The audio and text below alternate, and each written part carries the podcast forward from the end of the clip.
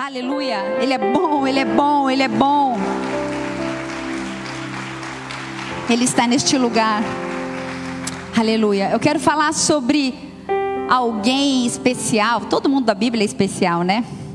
Eu quero falar sobre Davi nessa noite. Deixa a sua Bíblia aberta em 1 Samuel, versículo capítulo 18. Eu vou só fazer um contexto, um pano de fundo antes de chegar no texto-chave. Essa palavra que eu quero ministrar nessa noite, eu quero falar acerca de Davi, quero falar acerca de um menino que virou um rei, de um guerreiro, de um homem valente. E essa palavra de Davi, é, aonde eu quero chegar, na verdade, eu vou falar um pouquinho de Davi como herói. Davi era um menino, mas Davi era um herói. Davi, todos nós conhecemos a história. Ele matou um urso, ele matou um leão, ele matou um gigante. Ele conquistou, olha isso, isenção de impostos para sua família. Já pensou você conseguir essa? Ó, oh, minha família toda não paga mais impostos, né? Ele virou o melhor amigo do Jonatas, que era o filho do rei. Ele conquistou Mical. Mical era a sua esposa, ela era filha do rei Saul e por mérito ele lhe entregou ao rei, o rei pediu 100 prepúcios, mas Davi levou 200 prepúcios. Tudo bem, prepúcios para você? Não me faça explicar o que é prepúcio, por favor, amém. Então a Bíblia diz em 1 Samuel 18, 20, que Mical amava, é a sua esposa amava Davi. E 1 Samuel 18, versículo 6, diz também que Davi teve muitas conquistas e as mulheres da cidade o admiravam. Quando as mulheres admiram alguém, coisa boa é, gente, porque as mulheres sabem olhar, tem um olhar diferenciado. Então, quando as mulheres admiram aquele homem, elas saíam na rua cantando, a palavra diz que elas saíam dançando com alegria, tocando seus instrumentos e elas celebravam. Davi, é, Saul matou mil, Davi matou dez mil, oh, que festa! E elas dançavam, elas sentiam paz. Elas estavam alegres, elas se sentiam protegidas, diga protegido e Davi, ele era alguém que estabeleceu alegria, ele estabeleceu segurança, ele era um servo de Deus, nitidamente, ele era um servo de Deus. 1 Samuel 18, versículo 12, diz que o próprio rei Saul temia Davi, porque ele sabia que Deus era com ele. Então o rei olhava para Davi e falava: Deus é com ele. Ele via os feitos, diga, Deus era com Davi. Era nítida a presença de Deus na vida de Davi. Ei, você está aí? Às vezes é nítido olhar para a sua vida e ver o agir de Deus. É muita bênção. Você fala, olha para a minha vida, é muita bênção. Olha o meu casamento, que bênção. Olha os meus filhos. Olha o meu emprego. Olha o meu ministério, a minha chamada. Olha as conquistas. Olha o amor que as pessoas têm por mim, olha a honra com que me tratam, com que me recebem, a consideração das pessoas. Aí você olha para você e fala: Eu sei que é Deus. Eu sei que é Deus, porque se dependesse de mim. E Davi vivia exatamente isso. Sabe, família, muitas vezes, sem querer, a gente pode fazer com que pessoas sintam ciúmes daquilo que a gente está vivendo. Você está comigo? Saul, em um determinado. Saul era o rei. Mas em determinado momento ele olhou para Davi, que era seu servo, e sentiu ciúmes dele. Na minha Bíblia de estudo, 1 Samuel 19, o, subtítulo é Jonatas, que era o filho de Saul, aplaca os ciúmes que o pai tem de Davi. Ciúmes no dicionário quer dizer sentimento complexo e de difícil compreensão provocado pelo medo de perder a pessoa amada, receio de que a pessoa se apegue a outra pessoa. Então, Jonatas, 1 Samuel 19, versículo 4, Jonatas sentou com seu pai e falou: Pai, vamos bater um papo, senta aqui. Então Jonatas falou bem de Davi a Saul, seu pai, e lhe disse: Não peque o rei contra o seu servo Davi, porque ele pecou contra, porque ele não pecou contra ti, e porque os seus feitos são muito bons. Tudo aquilo que Davi faz é bom para, inclusive, para o Senhor. Porque expôs a sua vida, ele feriu os filisteus e fez o Senhor um grande livramento a todo Israel. E tu mesmo viste, e o Senhor mesmo se alegrou, papai. Por que então pecaria o Senhor contra sangue inocente, matando Davi sem causa? Sabe, Saul fez quando ele ouviu esse conselho do filho, a Bíblia diz que ele jurou que não mataria Davi. É verdade, ele é mesmo um herói. Os feitos dele foram claros, os frutos eram visíveis. Ele nem sabia, ou melhor, ele muito bem sabia que Davi não tinha culpa nenhuma no cartório. Quem está comigo diz glória a Deus. Versículo 6 disse: Saul deu ouvidos, ouviu o conselho.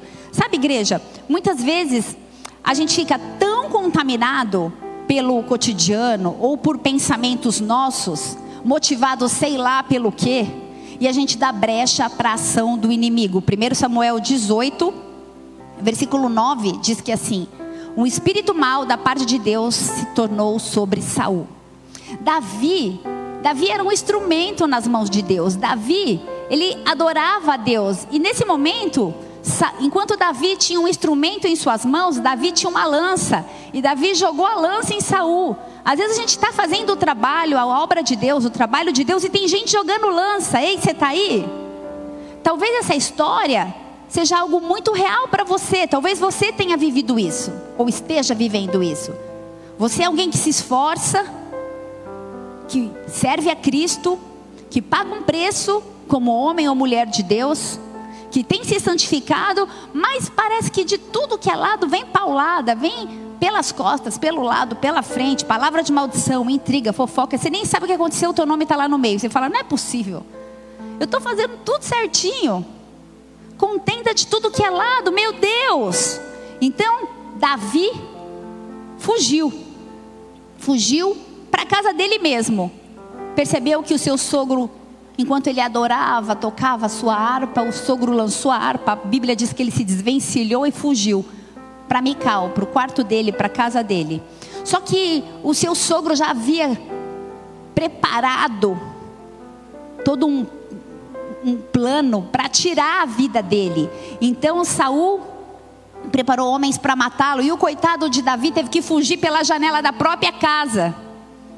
Então começa a fuga de Davi. Muitas vezes, fuga tem propósito. Eu não sei se você tem fugido ou se está fugindo de algum processo na sua vida. Eu sei que muitas vezes Deus permite porque tem propósito. Diga, fuga tem propósito. Algumas vezes. A gente pode perder o controle da situação, mas Deus nunca perde o controle. Deus está no controle de toda a situação. Pensa em alguém que tinha ódio de uma pessoa. Era Saul que tinha raiva de Davi. Não é nítido, não é claro, a gente não consegue entender por que nasceu esse ódio tamanho no coração de um homem, que a princípio era tão íntimo, a princípio o próprio rei Saul falou: "Usa minha armadura, ó, oh, minha espada, vai lá, tanta intimidade a ponto de oferecer o próprio escudo. Tanta intimidade a ponto de que seu filho seja o melhor amigo dele e a sua filha seja a sua esposa. Ele era genro. Genro não, sogro. Ele era sogro e rei. Quando ele estava nervoso, ele chamava Davi, Davi acalmava ele. Davi tocava e o acalmava. Você está aí? Nem Saul entendia por que tinha tanta raiva daquele homem, porque ele tinha tanto ódio daquele homem, alguém que ele já amou. Saul mandou perseguir Davi. Você já se sentiu perseguido por alguém? Um de cada vez responde aí. É impressionante como uma pessoa ela pode se transformar. É impressionante como uma pessoa pode se transformar é impressionante como uma pessoa pode se transformar. Quando Jesus repetia três vezes a mesma coisa, era que ele queria que as pessoas entendessem, né? Por isso que eu estou falando três vezes. Vou falar quatro. É impressionante quando uma, como uma pessoa pode se transformar quando uma pessoa se deixa dominar por sentimentos como talvez avareza, ou inveja, ou ciúmes, ou arrogância, ou em algum momento sinta-se injustiçada, ou outras fraquezas humanas que todos nós estamos suscetíveis, eu e você, diga amém. Sejam elas quais forem, todos nós estamos suscetíveis. Então Davi, ele começou a fugir. E no capítulo 21, Primeiro lugar da fuga de Davi, ele passou por um sacerdote, nesse momento ele tinha mais ou menos 20 anos. E Davi sabia que ele precisava de Deus. Davi falou com um sacerdote Aimeleque, e esse sacerdote supriu a sua fome, lhe deu pão. Ei, você está aí? Muitas pessoas às vezes procuram um sacerdote só para suprir a fome. Eu falei sede, né? É fome. Só para comer o pão. Eu declaro que essa casa é Betel, é casa do pão, amém? Aqui tem pão. Quem tem fome vem. Então, Davi, lá com Aimeleque, o sacerdote, ele ainda conseguiu uma espada para se proteger. Ele pegou a espada de Golias que estava lá. Mas ele continuou a fugir. Sabe para onde Davi fugiu? Para Gate. Ele buscou no rei Aquis, que era inimigo um povo que já tinha quase destruído Jerusalém. Ele foi pedir ajuda no povo inimigo. Eu não sei o que passou na cabeça de Davi. Diga assim: o nosso socorro vem do alto. Davi foi buscar ajuda com o inimigo. Mas Davi não tinha entendido isso. Apesar de tantas experiências com Deus, ele não tinha entendido que o socorro vem do alto. E daí Saul ainda o perseguia de uma forma mais veroz, de uma forma mais raivosa. Então Davi chegou até aquele local onde havia uns sacerdotes e mandou matar todos os sacerdotes que deram de comer a Davi. Um historiador chamado Flávio Joséfo, ele diz que morreram 385 pessoas. 85 sacerdotes e 300 familiares pela espada de Davi, pela espada de Saul só porque ele tinha raiva de Davi. A raiva faz pessoas que não têm nada a ver com a história pagar o pato. Você está aí? Saul era um homem que no início do seu chamado poupou os filhos de Belial. Deus mandou matar tudo, os filhos de Belial. Ele ficou com dó. Falou, eram inimigos.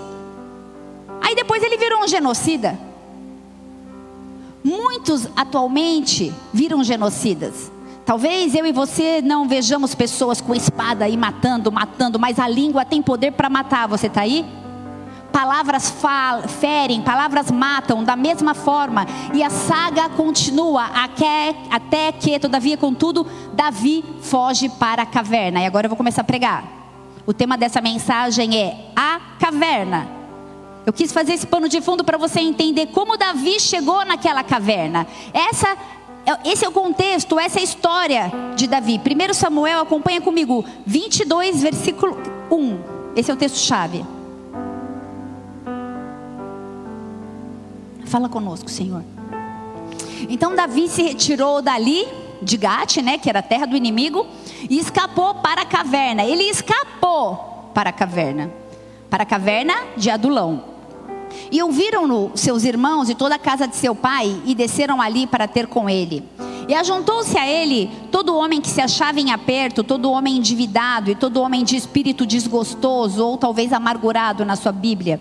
E ele se fez capitão ou chefe deles, e eram com ele quatrocentos homens. E foi Davi dali a Mispá dos Moabitas e disse ao rei dos Moabitas: Deixe estar meu pai e minha mãe convosco até que saiba o que Deus há de fazer de mim. E trouxe perante rei, o rei dos Moabitas, e ficaram com eles todos os dias que Davi esteve no lugar forte. Engraçado, família, que quando a gente usa alguns termos, me entenda bem, no meio evangeliquez, existe essa palavra? Acho que não, né? No meio cristão, no meio eclesiástico, no meio evangélico, quando a gente diz alguma palavra, todo mundo entende, você vai me entender. Se alguém chegar e falar assim, ô oh, varão valoroso, você entende o que eu estou falando? Sim ou não? Mas se chegar na academia e falar isso, talvez eu. Tá doido? Varão de cortina? Do que você está falando? A irmã do joelho grosso. Pode ser um elogio para muitas. Você está aí? Amém ou não? Sim, ó, falar irmã do joelho grosso, é mulher de oração, essa hora. Que, que elogio, né? Você chegar em um centro de estética e falar irmã do joelho grosso, a pessoa joga água na sua cara. Você está comigo? Eita, vaso randalabasse. Ó, que é homem de Deus, vaso.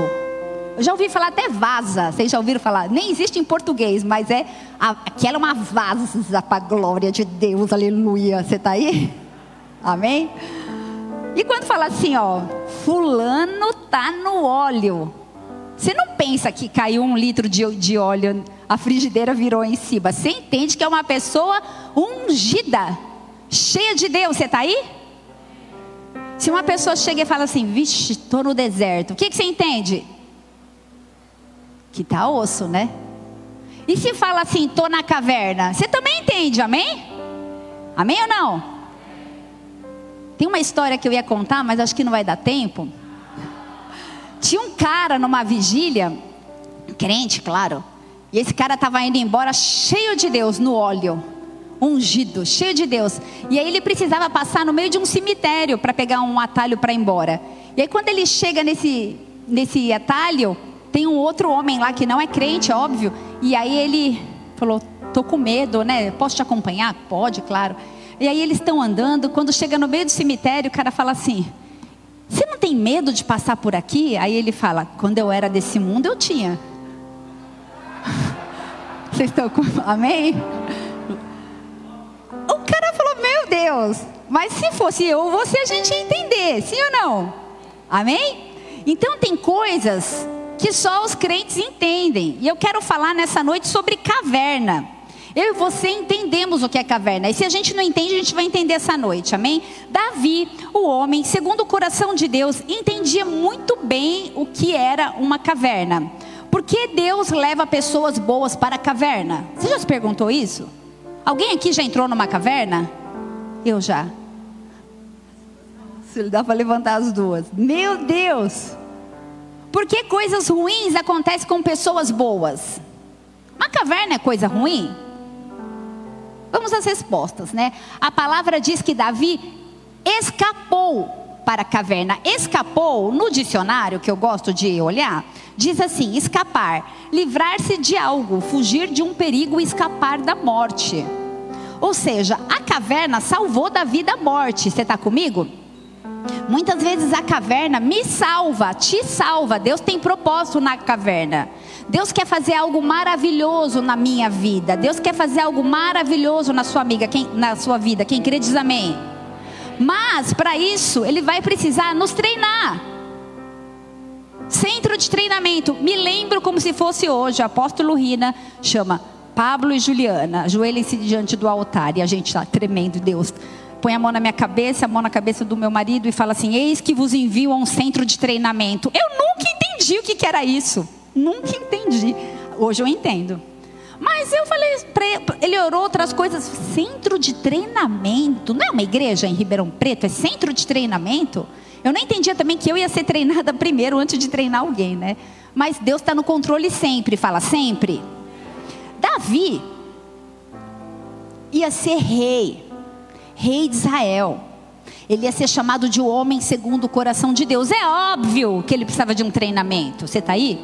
Ele recebeu três unções antes de se tornar rei. A primeira unção que ele recebeu, ou melhor, a segunda unção que ele recebeu, ele só recebeu. A primeira unção foi lá na casa, né? Quando o pai chamou todo mundo.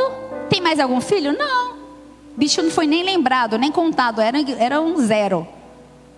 Não, tem. Chama lá o menino lá, o Ruivinho, o, o, é, Davi, chama lá. Aí ele foi ungido pelo profeta Samuel. E aí depois a, a, a segunda unção veio somente 15 anos após a primeira unção. Fala, 15 anos. Quem tem mais de 15 anos de conversão aqui? Levanta a mão. Olha como são poucos. Porque Deus durante 15 anos ainda treina. E a terceira unção veio depois de sete anos e seis meses. Olha para a pessoa que está do seu lado e fala assim: Ei, existe um processo. É necessário que haja um treinamento. Você está comigo? Entre a primeira e a terceira unção foram 22 anos e seis meses. Quem tem menos de 22 anos aqui? Não, eu levantei a mão, mas eu não tenho. Tenho o dobro, quase o triplo já. Levanta a mão aí. Aí, Talvez seu treinamento esteja nem começado ainda. nem tenha começado ainda. Olha para a pessoa que está do seu lado e fala assim: Você é especial. Gente, que delícia a igreja cheia. Como é ruim pregar para o celular e você falar, olha para o lado e a pessoa olhar, né? Glória a Deus. Você é especial. Pessoas especiais recebem treinamentos especiais.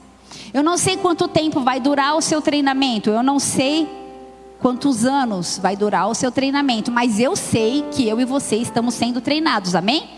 Davi era alguém especial. Mas quando Saul, lá no começo de tudo, 1 Samuel 17,39, quis dar a Davi a sua armadura, sabe qual foi a resposta de Davi? Eu não posso andar com isso porque eu nunca experimentei. Ele sabia, ele era um menino, mas ele sabia que ele ia ter que conquistar a armadura dele. Não queria não adiantava ele querer herdar a armadura de alguém. Ele tinha que ter as experiências dele, as marcas dele. O segredo do sucesso, hoje em dia, né? A pastora Denise falou hoje de coaching, de sucesso, e é isso que está em auge. Queremos ter sucesso, queremos fazer sucesso. Mas o segredo do sucesso está em Salmo 139, versículo 16 que fala: Todos os meus dias já foram escritos antes que eu viesse a existir, e quão preciosos são para mim os teus pensamentos, ó meu Deus, a meu respeito. O segredo do sucesso é estar no caminho que Deus determinou para mim e para você, e o caminho dele é perfeito, o caminho dele é bom e o caminho dele é agradável. Quer fazer sucesso, quer ser um sucesso nessa terra, nessa estação, nessa geração, submeta-se à vontade dele. Aleluia. Submeta-se ao seu senhorio. Glória a Deus. No versículo 3 de Salmo 139 fala assim: Você conhece todos os meus caminhos. Você entende isso? Quanto é profundo? Para mim é muito profundo. Ele conhece todos os meus caminhos. O segredo de sucesso é viver a vontade de Deus. Deixa eu te falar uma coisa: viva a sua história. Faça o que você tem que fazer, você tem livre-arbítrio, todos nós temos, amém? Deus escreveu o caminho para todos nós, e sucesso é quando a gente decide até abrir mão do livre-arbítrio para seguir a vontade dele. Você está aí? No centro da vontade de Deus, sabe o que acontece? A frustração desaparece. Porque mesmo em momentos difíceis, mesmo e eles virão, mesmo em momentos de perseguição, mesmo em momentos de lutas, de medos, de crise, momentos tenebrosos, de fome ou de sede, a gente sabe que Deus está no controle. Centro de treinamento, existe um propósito dele com a minha e com a sua vida, porque ele nos ama, ele nos amou primeiro. Deus está no controle da, das nossas vidas. Sabe, igreja, quando eu e o pastor chegamos aqui há nove anos atrás, a gente passou por alguns processos de constituição. Só que eu sei que esses processos ainda não acabaram, nós ainda passamos por esses processos. E eu sei que termina um processo, começa outro. Eu falo, ufa, agora deu, agora. Aí vem outro. E assim é com você também. Se Deus mostrasse para a gente tudo aquilo que Ele ia fazer nas nossas vidas, a gente não ia dar conta. E a gente talvez desistisse lá atrás. Você está aí? Deixa eu te falar uma coisa, deixa Deus te treinar. Deixa Deus te preparar para você poder passar por todas as situações que você precisa passar. Para de fugir. 1 Samuel 17, versículo 43. Olha para Davi quando ele foi lutar com Golias.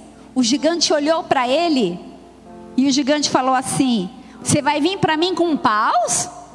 Você é um cachorro? Você imagina você chegar na frente do seu adversário, um guerreiro, e ele nem te reconhecer como um guerreiro? Quem é você, Zé? Dog, vaza, joga um ossinho. Gente, que humilhação. O cara foi lá lutar. Davi ouviu do cara que ele ia lutar que ele nem parecia um guerreiro. Sabe o que aconteceu com Davi? Ele não desistiu. Ele não entrou em depressão. Ai, falou que eu era mais um cachorro do que um guerreiro. Eu estou aqui com a boa vontade. Vou na frente de ninguém foi. Eu fui o único que foi. Vem falar que eu não sou um guerreiro. Coitado de mim. Não, ele nem ligou que estava falando que ele parecia um cachorro. Eu vou. Eu vou no nome do meu Deus, o Todo-Poderoso. E ele foi. E ele fez o que ele foi chamado para fazer. Davi já tinha sido treinado lá atrás, sabe aonde? Quando o profeta Samuel chegou na casa dele, seu pai chamou todo mundo, ele foi desprezado. Ele já tinha aprendido como lidar com a rejeição. Ele falou: ah, de novo, tá me rejeitando? Tá bom, põe na conta, mais um. Situações que você e eu passamos, que precisamos trazer, é, que na verdade precisamos extrair os ensinamentos. Tudo tem propósito. Senão a gente vai passar de novo e de novo e de novo até aprender. A gente só adquire autoridade naquilo que a gente consegue vencer. Repete comigo, eu só adquiro autoridade naquilo que eu consigo vencer. Ele nos envia para a caverna muitas vezes. Sabe para quê? Para nos preparar, para nos constituir. O que, que pode ser a sua caverna? Caverna do casamento? Casei, tô na caverna. Meu Deus, meu casamento é entre tapas e beijos. Disfarça aí, ó. Mas é isso. Tapas e beijos, meu casamento. Pelo amor de Deus, eu achei que ia ser uma bênção, mas está sendo uma desbênção. Vamos falar desgraça. Não sei, um dia eu estou bem, um dia está mal, um dia está bem, uma brigaiada. O que, que Deus quer te ensinar nessa caverna do casamento? Ele quer ensinar a perdoar. Ele quer ensinar a doar. Doar-se. Eu não casei para ser feliz, eu casei para fazer o meu marido feliz. Ele quer ensinar a gente a amar, ele quer ensinar a gente a servir, ele quer ensinar a gente a viver o incondicional. Você está aí? Ele quer ensinar na caverna do casamento a perseverança. Pablo, cesto de roupa, cesto de roupa, Pablo. Faz 15 anos que eu estou apresentando e eu vou continuar ensinando um dia. Ele vai aprender. Qual é a caverna do seu casamento? Ou melhor, qual a caverna que você está vivendo? Talvez a sua caverna sejam seus filhos.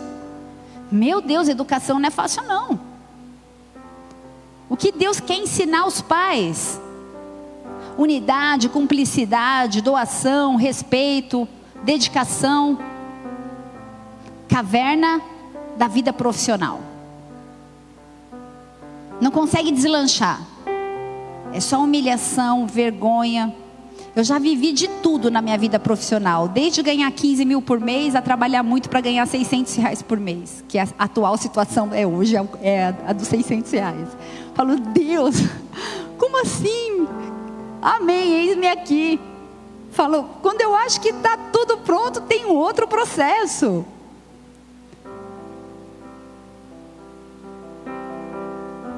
Eu estudei, eu me formei, e eu não consigo trabalhar na minha área.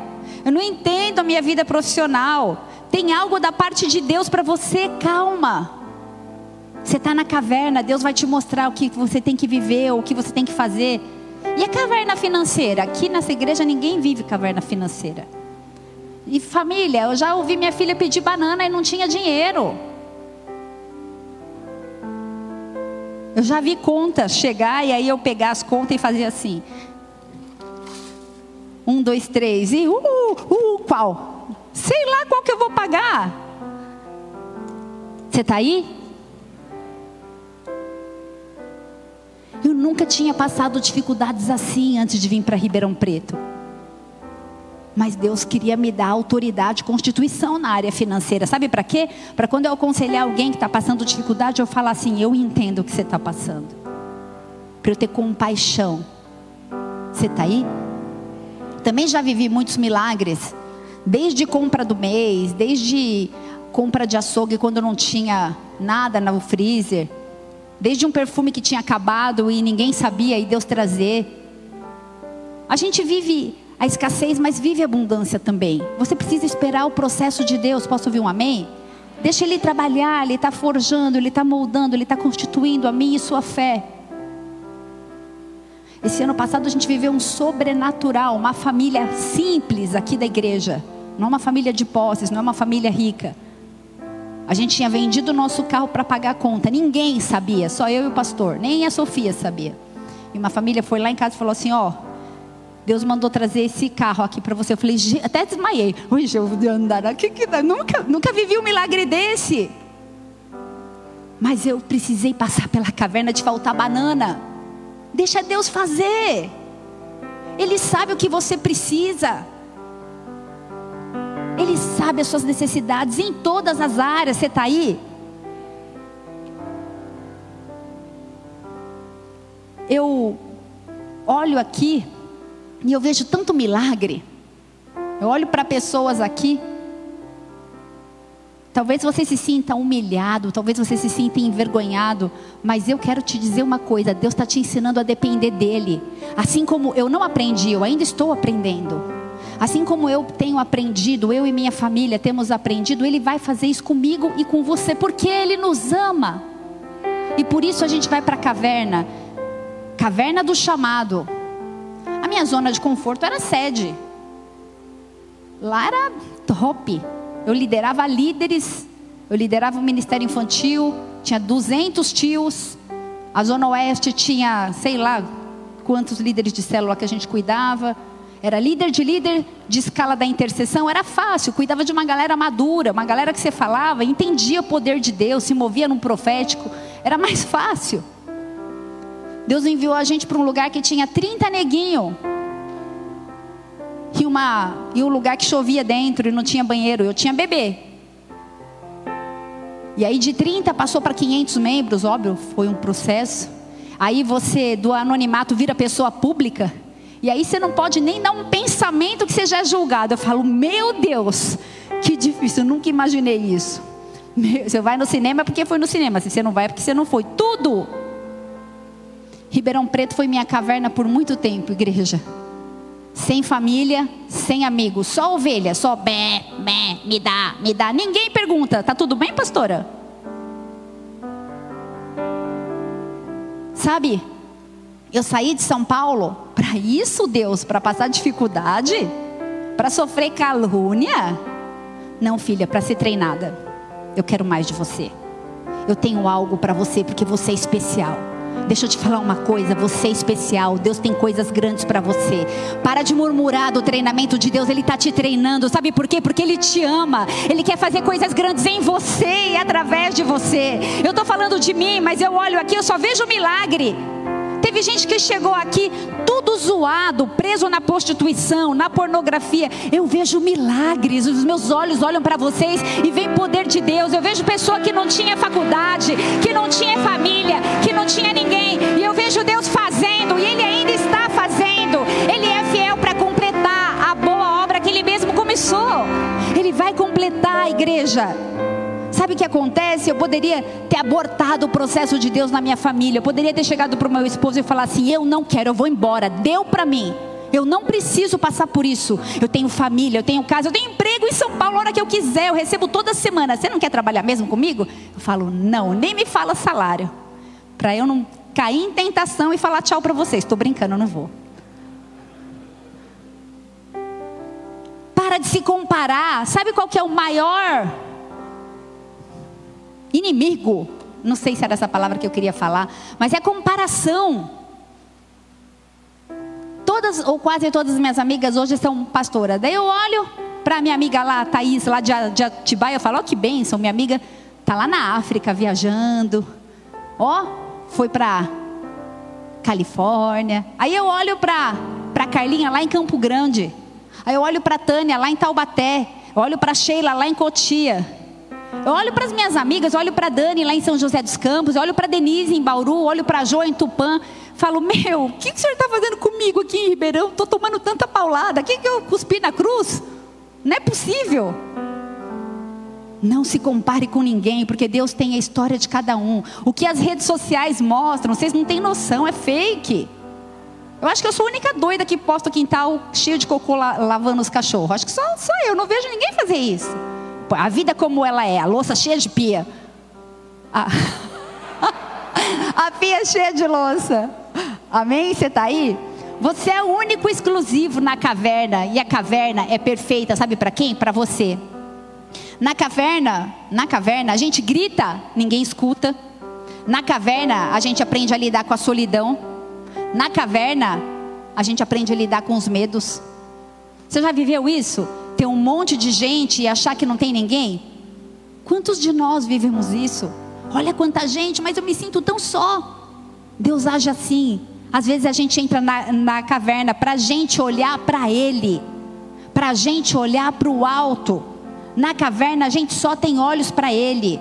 Na caverna, a gente aprende a ter discernimento espiritual. A caverna é um centro de treinamento, sabe? Nós somos seres adaptáveis. Eu amava São Paulo. Eu era paulistana da gema. Aí se falasse mal de São Paulo, hoje eu amo Ribeirão. E amanhã, se Deus me mandar para outro lugar, eu vou me adaptar e vou aprender a amar também. Você está aí? Pare de ficar preso. Deixa Deus te levar. Flua no rio de Deus. Se Deus me enviar, eu vou. Onde Deus me mandar, eu vou. Mas deixa eu te falar uma coisa: a caverna é centro de treinamento, mas não se adapte à caverna. Tem gente que fica adaptado na caverna. Ai, gostei da caverna. Que, uh, que delícia a caverna. Não tem ninguém, ninguém me enche o saco. A caverna é um tempo só para passar. Não vai amar a caverna e querer morar lá. Davi não morou na caverna, ele saiu da caverna. Na caverna, ele estava se preparando para a terceira unção. Na caverna, caverna, ele estava se preparando para um novo governo. Sabe onde era a caverna? Olha isso. Era em Adulão. Foi aonde a família de Davi o reconheceu como rei. Às vezes a gente está na igreja servindo, servindo, servindo, servindo, servindo, a família da gente não vê o Senhor na nossa vida. E na caverna eles veem Deus em nós. 1 Samuel 22, versículo 3, eram as terras da avó, Ruth. E lá, ele cuidou dos seus pais. Na caverna, ele recebeu os pais, ele ficou com os pais. A gente aprende a valorizar o que é importante na caverna. Você está aí? Mas a caverna não é a sua casa. É um lugar de treinamento processual, de travessia, de constituição. Posso ouvir um amém? Ai, gostei tanto da caverna, perto de papai e mamãe. Quero morar na caverna, viajar com papai, viajar com mamãe, curtir a vida. Não, não é isso que o Senhor quer. Seja curado, relacione-se com seus pais, honre os seus pais, mas ide. Cavernas são ótimas para a gente aprender a valorizar quem acredita na gente, quem acredita no nosso chamado, quem acredita no nosso propósito. 1 Samuel 22, versículo 2, sabe o que, que fala? Que Davi atraiu pessoas que ninguém dava nada. 400 pessoas, põe para mim, por favor, Adeir. 1 Samuel 22, 1. O primeiro grupo na caverna era formado por homens que se achavam em aperto. Vai achando aí, por favor. Essa expressão se refere a pessoas perseguidas, assim como Davi. E o segundo grupo era formado por homens endividados, Homens que tinham se tornado escravos por causa das enormes dívidas. E o terceiro grupo era formado por homens amargurados de espírito. Olha aqui Hebreus 12, 15, não precisa abrir, fala sobre amargurados. Cuidem que ninguém se exclua da graça de Deus, que nenhuma raiz de amargura brote e cause perturbação, contaminando muitos. Só gente boa na caverna. Davi atraiu só os tranca. Você está aí? É engraçado como as pessoas elas o mesmo espírito se reúne, né? Tá com uma fofoca, reúne um monte, fala, gente, como que acontece? A pessoa nem se falava, vira o melhor amigo.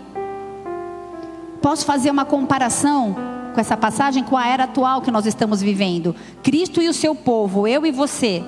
A gente muitas vezes se encontra desprezados, perseguidos, considerados insignificantes pelo mundo. As pessoas olham para nós que somos servos de Jesus Cristo e Acham que nós somos. Eu já fui chamado por familiares meu, ah, você se converteu porque você é desprovida de inteligência. Eu falei, essa é nova. Meu Deus, já ouvi de tudo. Que eu, porque eu usava droga, porque eu queria casar, mas que eu era desprovida de inteligência. Falei, meu Deus. A pessoa procura ir para a igreja porque tem um problema, precisa ter uma muleta, a igreja é a muleta. Mentira de Satanás. A gente precisa de conhecer a verdade, a verdade nos liberta, e só dá para conhecer a verdade com relacionamento com Cristo e congregando, só dá para amar o próximo convivendo com o próximo. Se eu ficar na caverna, não vou amar próximo nenhum, só vou amar eu, meu máximo, minha família. Você está aí? Nessa galera de 400, gente boa, foram os que acreditaram em Davi. Vocês acreditam? Só esses caras que acreditaram em Davi. Davi era fugitivo, Davi não era rei. Davi era fugitivo, ele não era ninguém. Servir ao rei é uma coisa, servir um cara fugitivo é outra. Servir numa igreja grande é uma coisa, mas começar numa reunião, ou numa praça, ou na célula, que chove dentro, e, com, e permanecer é outra coisa. Você está aí? Existem pessoas que só gostam de andar com quem já tem sucesso. Existem pessoas que vão andar com quem não tem sucesso. Sabe por quê? Porque essas pessoas que não têm sucesso acreditam no seu sucesso. Eu não tenho sucesso. Põe lá Juliana D'Ambrosio no Google, não dá nada. Mas eu acredito no seu sucesso. Eu acredito em você. Eu quero te convidar, vamos caminhar junto. Vamos andar junto, porque nós acreditamos em vocês, nós acreditamos no seu sucesso. Quem é você? O que, que você tem? Nada? Você tem uma promessa? Eu acredito nessa promessa. Você está aí? Quando a gente começou aqui, a coisa era zoada. A gente falava, Deus vai dar o dízimo para pagar o aluguel, porque é tudo molecada. Tudo tranqueira.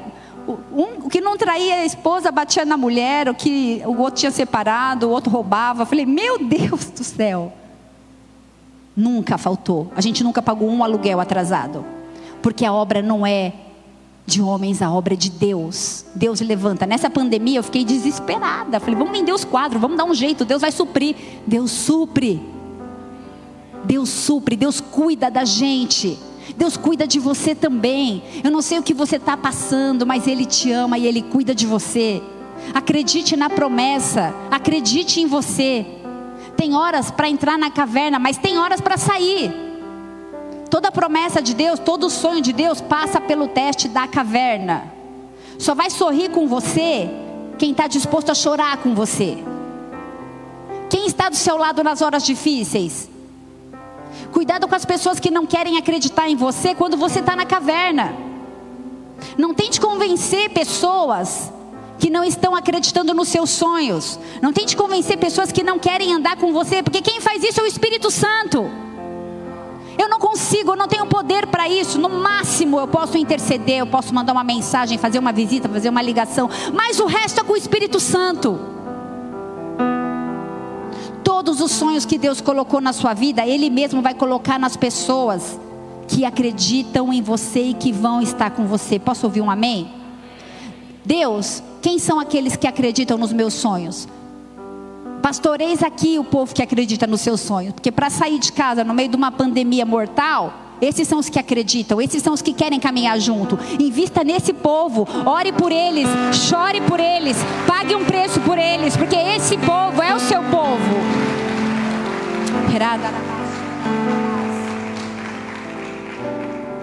Sabe, igreja, sempre existe os ponta firme. Se eu falar assim, quem? Tamo junto. Tamo junto é tamo junto. Galera no Flame, eu falo, Boninho fala isso, a gente fala direto, né? Renan, Bá. Tamo junto é tamo junto. Tamo junto, Bá. Se eu pular na piscina, você pula? Na piscina da minha casa, que o Richard quebrou e tá vazia? Às vezes a gente vai chamar você para pular na piscina vazia. Só o cimentão lá, né, Ri? Jesus. Quem está disposto a pular na piscina vazia mesma? As cavernas são ótimas para extrair o melhor das pessoas que estão com a gente. Diga lealdade. Sabe quem estava na caverna com, com Davi? A escória da sociedade.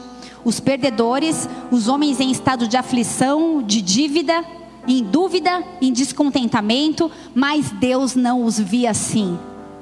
Eu não sei como você está, mas eu quero te ver como Deus te vê. E eu vejo só homem de Deus, só mulher de Deus, só empreendedores, só homens cheios do Espírito Santo, homens que vão ser abençoados para abençoar, homens que vão fazer milagres, que vão viver o sobrenatural. Eu vejo curas, eu vejo milagres, eu vejo prodígios, eu vejo um exército.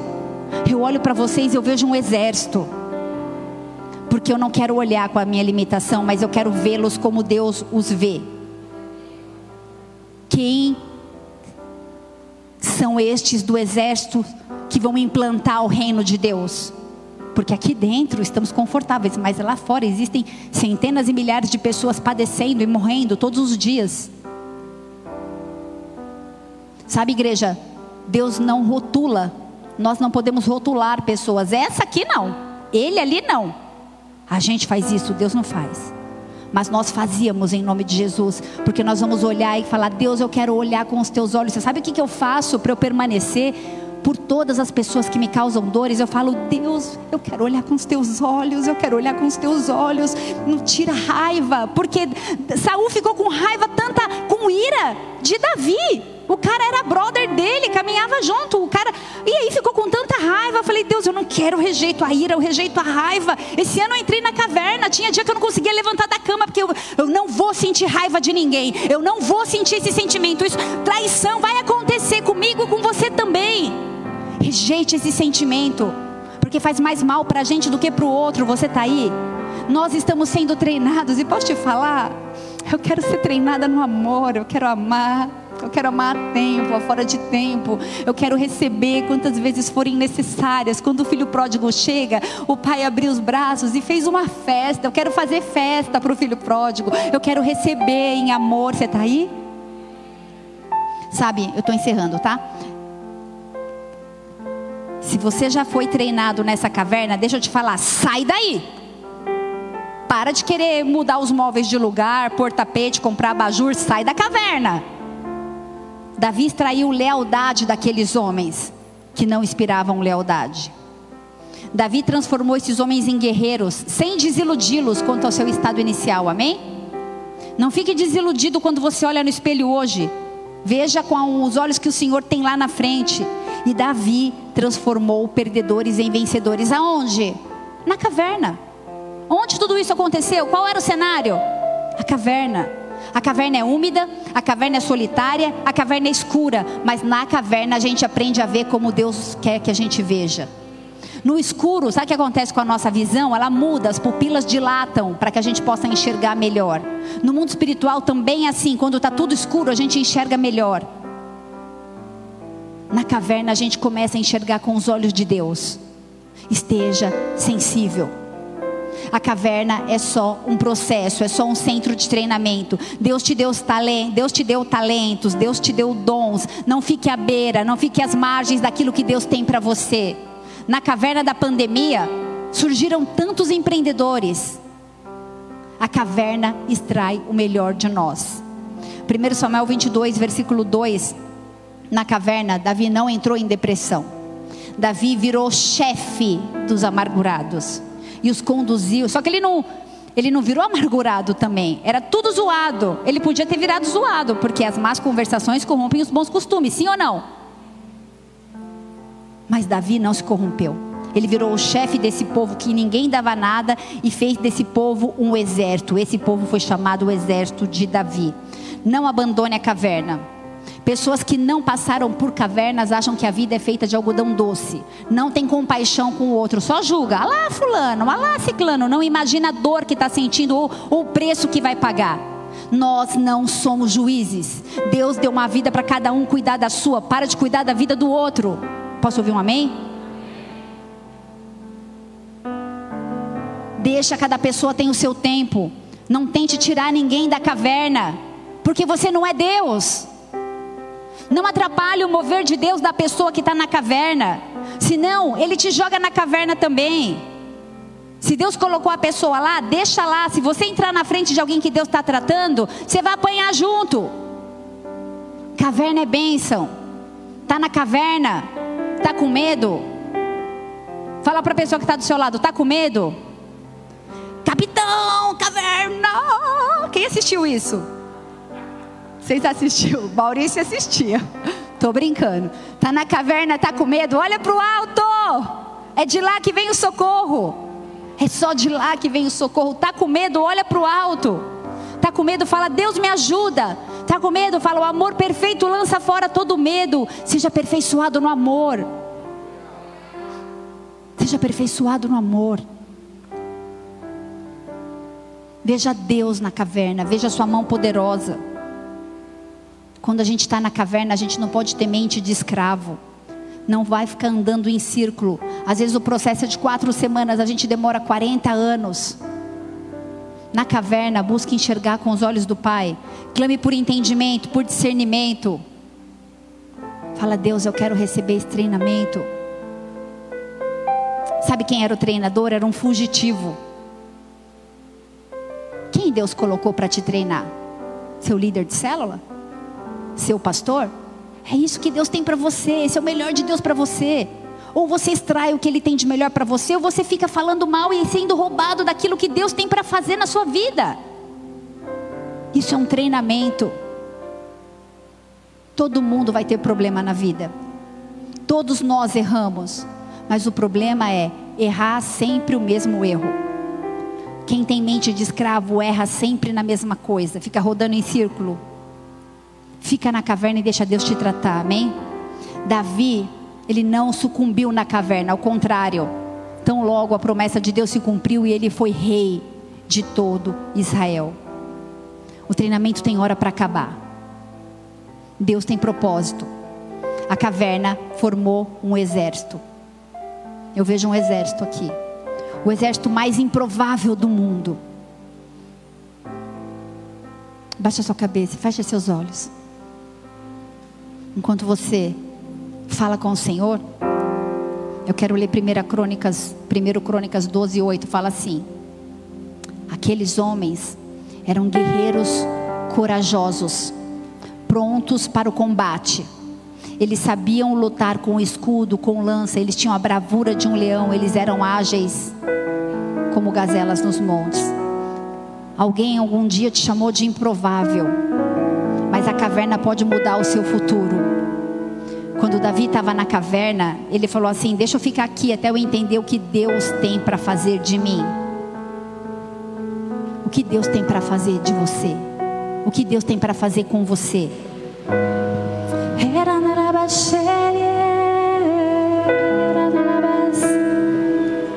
Eis aqui teu povo, eu não sei qual a tua dor.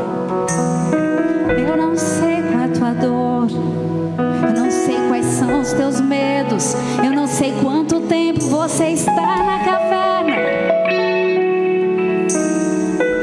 Eu não sei quantas desilusões você já viveu. sei quantas marcas, quantas decepções, quantas frustrações.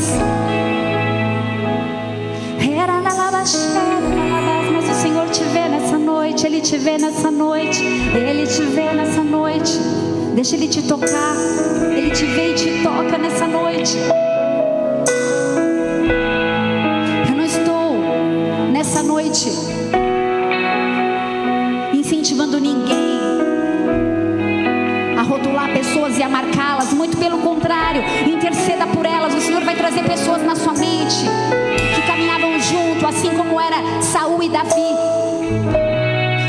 seja um amigo, talvez seja uma amiga, talvez seja um ente querido, um familiar, eu não sei. Mas eles são bem-vindos, eles são